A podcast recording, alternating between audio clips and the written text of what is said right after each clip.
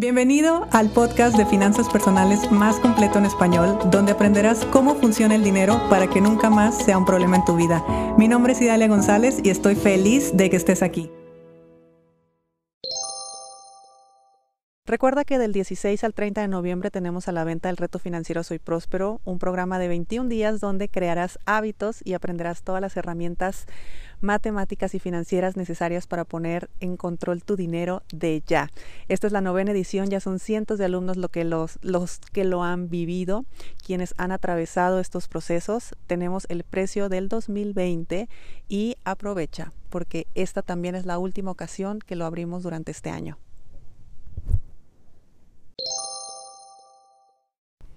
Hablar de educación financiera es hablar de un tema tan, tan, tan amplio, con tantas interpretaciones, con tantos puntos de vista, que es complejo definitivamente el hablar no solamente de dinero como tal, sino de instrumentos financieros, como de estrategias financieras, como de, perdón, proyectos y planes financieros presentes y a futuro, que es normal que la gente se confunda. Es normal que cuando escuchamos la palabra finanzas personales o educación financiera, lo primero que se nos venga a la mente es me van a decir qué hacer con mi dinero. Porque creo que eso es como lo que la mayoría de la gente cree. Me van a decir qué hacer con mi dinero. Porque en muchas eh, empresas, muchos productos, muchos servicios se han vendido a través de una educación financiera.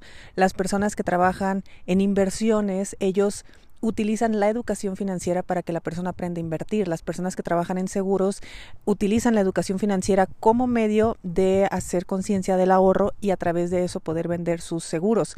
Y así todos los que en algún momento hemos trabajado en la industria financiera hemos recurrido o hemos utilizado la educación financiera para podérsela dar a nuestros futuros clientes y que los clientes tomen la decisión de contratar con nosotros, ¿no? Que esa es la realidad. Ahora, ¿esto es malo? No, no es malo, al contrario, es bastante bueno, porque yo siempre digo que sea como sea la educación y sea para venderte o sea para darte o sea para lo que sea, es bueno tenerla. Es bueno que este tema se hable, es bueno que este tema se esté eh, diciendo constantemente, se le esté dando la apertura constantemente. Ahora, ¿qué pasa en los talleres o qué pasa en los cursos de finanzas personales que la mayoría de la gente todavía no está tan dispuesta a asistir o no está tan dispuesta a entrar en estos temas más a profundidad. Bueno, la realidad es que la gente está confundida. Confundida por todo lo que te acabo de decir y también al ser un tema tabú está el prejuicio de me van a decir qué hacer o me van a decir que lo que hago está mal. Y ninguna de las personas se quiere enfrentar a esto. Y esto se los digo con todo cariño a mis colegas que también son entrenadores financieros o a ti que tal vez trabajas en la industria financiera y de una u otra forma recurres a este tipo de educación para vender, lo cual, te repito, me parece genial. Creo que hay que hablarlo, hay que educar independientemente de, de el fondo que tengamos, ¿no? Digo, todos al final de cuentas sí vendemos algo. En mi caso yo vendo la educación, pero por supuesto que en los años anteriores de mi vida pues yo vendí muchos productos y servicios financieros. Ahora, una persona eh, que no tiene idea de finanzas personales, mucho menos va a tener idea de inversiones y mucho menos va a tener ideas de, de, este, palabras como balances y no sé cuánta cosa más que dicen los financieros académicos. Y la verdad es que el gran éxito que han tenido los profesionistas independientes en redes sociales como TikTok, como Reels, como Instagram, es que han llevado sus tecnicismos a un lenguaje tan sencillo que cualquier persona les puede entender. Eso yo lo agradezco. Yo agradezco cuando un médico me habla y yo le entiendo. Yo agradezco cuando un eh, mecánico habla y le entiendo. O sea, al final de cuentas, yo también busco la forma de que eh, los términos financieros, te iba a decir jurídicos, bueno, porque esa es mi carrera, pero que la forma en la que yo hablo cuando me dirijo a mis alumnos sea entendible, sea de una manera en la que cualquier persona pueda comprender realmente lo que estoy diciendo. Entonces, hay que empezar por el principio.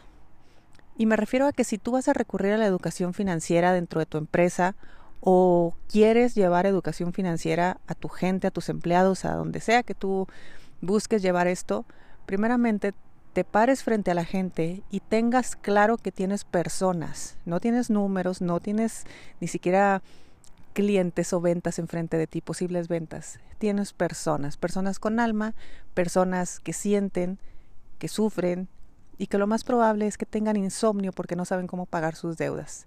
Entonces, ese tipo de momentos, es ese momento en el que tú te paras frente a un grupo y los ves a los ojos y sabes que dentro de cada persona hay una historia y sabes que estás a punto de abrir la boca en un tema que duele, colectivamente duele, familiarmente duele, personalmente duele, es llevarlos a un estado de paz y de bienestar. Esto es todo un arte, te lo juro.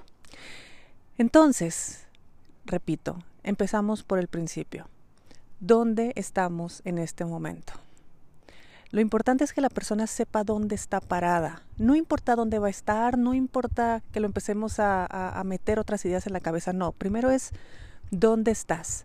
Porque a veces las personas no se dan cuenta que donde están ya están bien. O al contrario, que donde están no están tan bien y que nosotros tenemos la responsabilidad, porque para algo estamos guiando financieramente a las personas, de darles las herramientas o darles el camino, por lo menos, para que ellos puedan estar en un, en un, eh, en un punto óptimo, en un estado de bienestar al menos presente. Ya que sabes cómo está la persona en este momento, el día de hoy, podemos empezar a ver cómo mover sus, sus números. ¿Cómo moverlos? Empezamos con un control de gastos. Vamos a empezar a ver cómo esta persona gasta, sin estarle taladrando de es que tienes que ahorrar, es que tienes que... A nadie nos gusta lo que nos, que nos digan lo que tenemos que hacer. Recuerda que los entrenadores financieros, los coaches financieros, las personas que nos dedicamos a esto, tenemos una responsabilidad de llevar a las personas a un estado de bienestar. Y si estamos queriendo controlar lo que hace el otro o decirle al otro lo que tiene que hacer, estamos evitando el libre albedrío de cada persona. Nosotros no somos nadie para saber lo que es mejor en la vida de la otra persona, porque yo no tengo idea cuáles son los sueños de la otra persona. Entonces nosotros damos la información y las herramientas generales para que cada quien decida. Esto que te estoy contando yo es cómo trabajo yo. Una vez que la persona sabe dónde está parada, empezamos a ver cómo controla sus gastos. Y controlar sus gastos me refiero a cómo gasta, cuáles son sus patrones de gastos sus patrones de comportamiento, no porque existan buenos o malos, simplemente porque eso eh, nos puede llevar a distintas estrategias para, que, para que la persona pueda obtener más eh, gastando lo mismo o menos. Y también empezamos a ver posibles deudas, porque en la gestión de deudas, escucha la palabra gestión, no eliminación, en la gestión de deudas también podemos encontrar información. Ahora, a la persona la hacemos consciente que su situación actual la forma en la que tiene de gastar y la forma que tienen de endeudarse no es precisamente un tema personal, no es algo que ella esté haciendo mal, él o ella está haciendo bien o esté haciendo mal, está actuando por información inconsciente que tiene. Y en mi caso particular, yo que trabajo programas inconscientes, por supuesto que trabajo esa parte con las personas para que ellos puedan comprenderse y puedan liberarse de que, ok, Tal vez lo que estoy haciendo no me está ayudando, pero tampoco sabía hacerlo mejor. Ya que estamos en ese punto, empezamos a ver distintas formas de administración, porque cuando una persona administra su dinero, automáticamente empieza a abrir nuevas puertas en su vida. La persona abre la puerta a la educación, abre la puerta al dar, abre la puerta a disfrutar, abre la puerta a no sentirse culpable, abre la puerta a, a futuras inversiones. Y cada una de las formas de administrar es todo un tema a desarrollar y vamos paso a paso viendo cómo la persona puede llevar sus finanzas a un modo integral donde diga, mira, ni siquiera he cambiado de trabajo, ni siquiera me han aumentado el sueldo, prácticamente ni he pagado mis deudas, pero me siento súper bien, porque ya estoy viendo la luz, ya sé qué camino tomar. Eso ya es tener un 90% del trabajo hecho porque ya hiciste conciencia y sobre todo ya le hiciste a tu cliente o a tu alumno ver la luz. Esa es tu responsabilidad como coach financiero. Ya estamos en ese punto. Ahora sí, podemos empezar a ver más opciones. Ahora sí, a ver, que vengan los de seguros para que vean cómo puede ahorrar a largo plazo, que vengan los de las administradoras de fondo a ver cómo, qué le conviene, que vengan los de los eh, negocios e inversiones a ver cómo puede esta persona producir más dinero te das cuenta que todo lleva un paso a paso y no era de que te voy a llevar a un curso de finanzas para decirte, y tienes que ahorrar seis meses de tu sueldo y le vamos a llamar un fondo de emergencia. Y aparte, tienes que eliminar todas tus deudas. Y luego tienes que hacer no sé cuánta cosa. Y parece que si no lo estás haciendo, pues estás haciendo todo mal. Entonces, ¿tú crees que la gente va a abrir la oportunidad a saber más de finanzas personales? Por supuesto que no. Yo no lo haría. si a mí me van a estar diciendo eso, yo la verdad es que me levanto y me voy. No, no tengo por qué estar escuchando a alguien que me está diciendo que todo lo que hago está mal, aunque todo lo que hago puede ser que esté mal, pero es una delgadísima línea, porque aunque nuestra intención es buena, el bienestar y paz mental de la otra persona la que tienes enfrente de ti es lo principal, es lo primordial. Y ahora sí, bueno, empecemos a hablar de inversiones, por supuesto, y empecemos a hablar de formas de invertir, y empecemos a hablar de negocios, y empecemos a hablar de otras cosas. Miren que nosotros en la certificación estamos empezando el cuarto mes, es el cuarto mes de seis, y apenas estamos empezando a tocar el tema de inversiones. Apenas. De hecho, todavía no sucede, va a suceder la próxima semana. ¿Y por qué yo no me he metido tanto en estos temas? Porque a las personas había que alinearlas primero. Ahorita ellos saben perfectamente bien, ellos se conocen perfectamente bien, han hecho los cambios necesarios, han hecho sus movimientos eh, suficientes para que estén tranquilos, y ya tranquilos vemos todo lo demás. Yo no puedo llevar a una persona a invertir si la persona no sabe administrar. Yo no puedo llevar a una persona a administrar si la persona no sabe cuánto gana, cuánto gasta, si la persona nunca ha hecho un presupuesto. Yo no puedo llevar a una persona a decirle, eh, no sé, invierte no sé cuánta cosa, cuando veo que quizás sus deudas pues no están siendo gestionadas de la mejor manera. Así que cada persona es un mundo, cada persona es información diferente, cada persona, recuerda siempre esto, cada persona que tienes enfrente de ti muy probablemente anoche no durmió por el estrés que le causaba el tema del dinero. Así que hay que ser muy, muy, muy empáticos. Siempre estamos frente a un alma humana, no estamos frente a un cliente, ni estamos frente a posibles ventas. Estamos frente a almas humanas y hay que respetarlas ante todo. Jamás, jamás haciéndolo sentir como que lo que hicieron estuvo mal, porque ni tú ni yo nacimos teniendo esa información. Tú y yo lo aprendimos en el camino y al menos en mi caso yo no lo aprendí en la escuela. Yo me fui por el camino empedrado y lo viví, lo sufrí en, mi vida propia.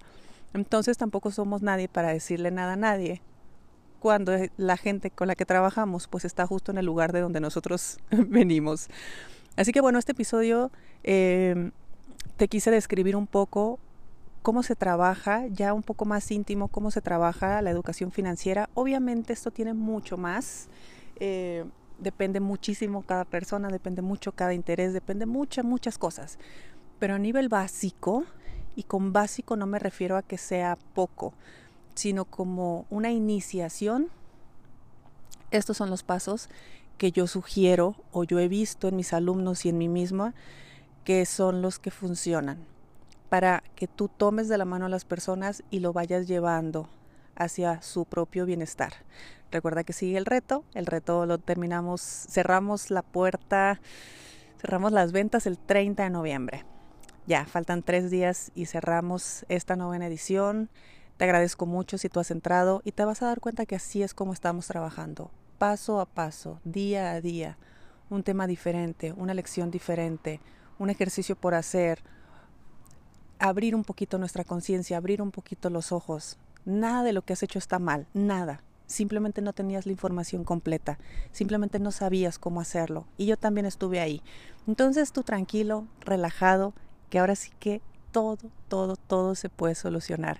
Y si tu problema es de dinero, pues bueno, mucho más fácil aún. Si te gustó el episodio de hoy, compártelo con quien crees que necesite escucharlo. Sígueme en mis redes sociales arroba Idalia González MX en Facebook e Instagram. Suscríbete y nos escuchamos mañana.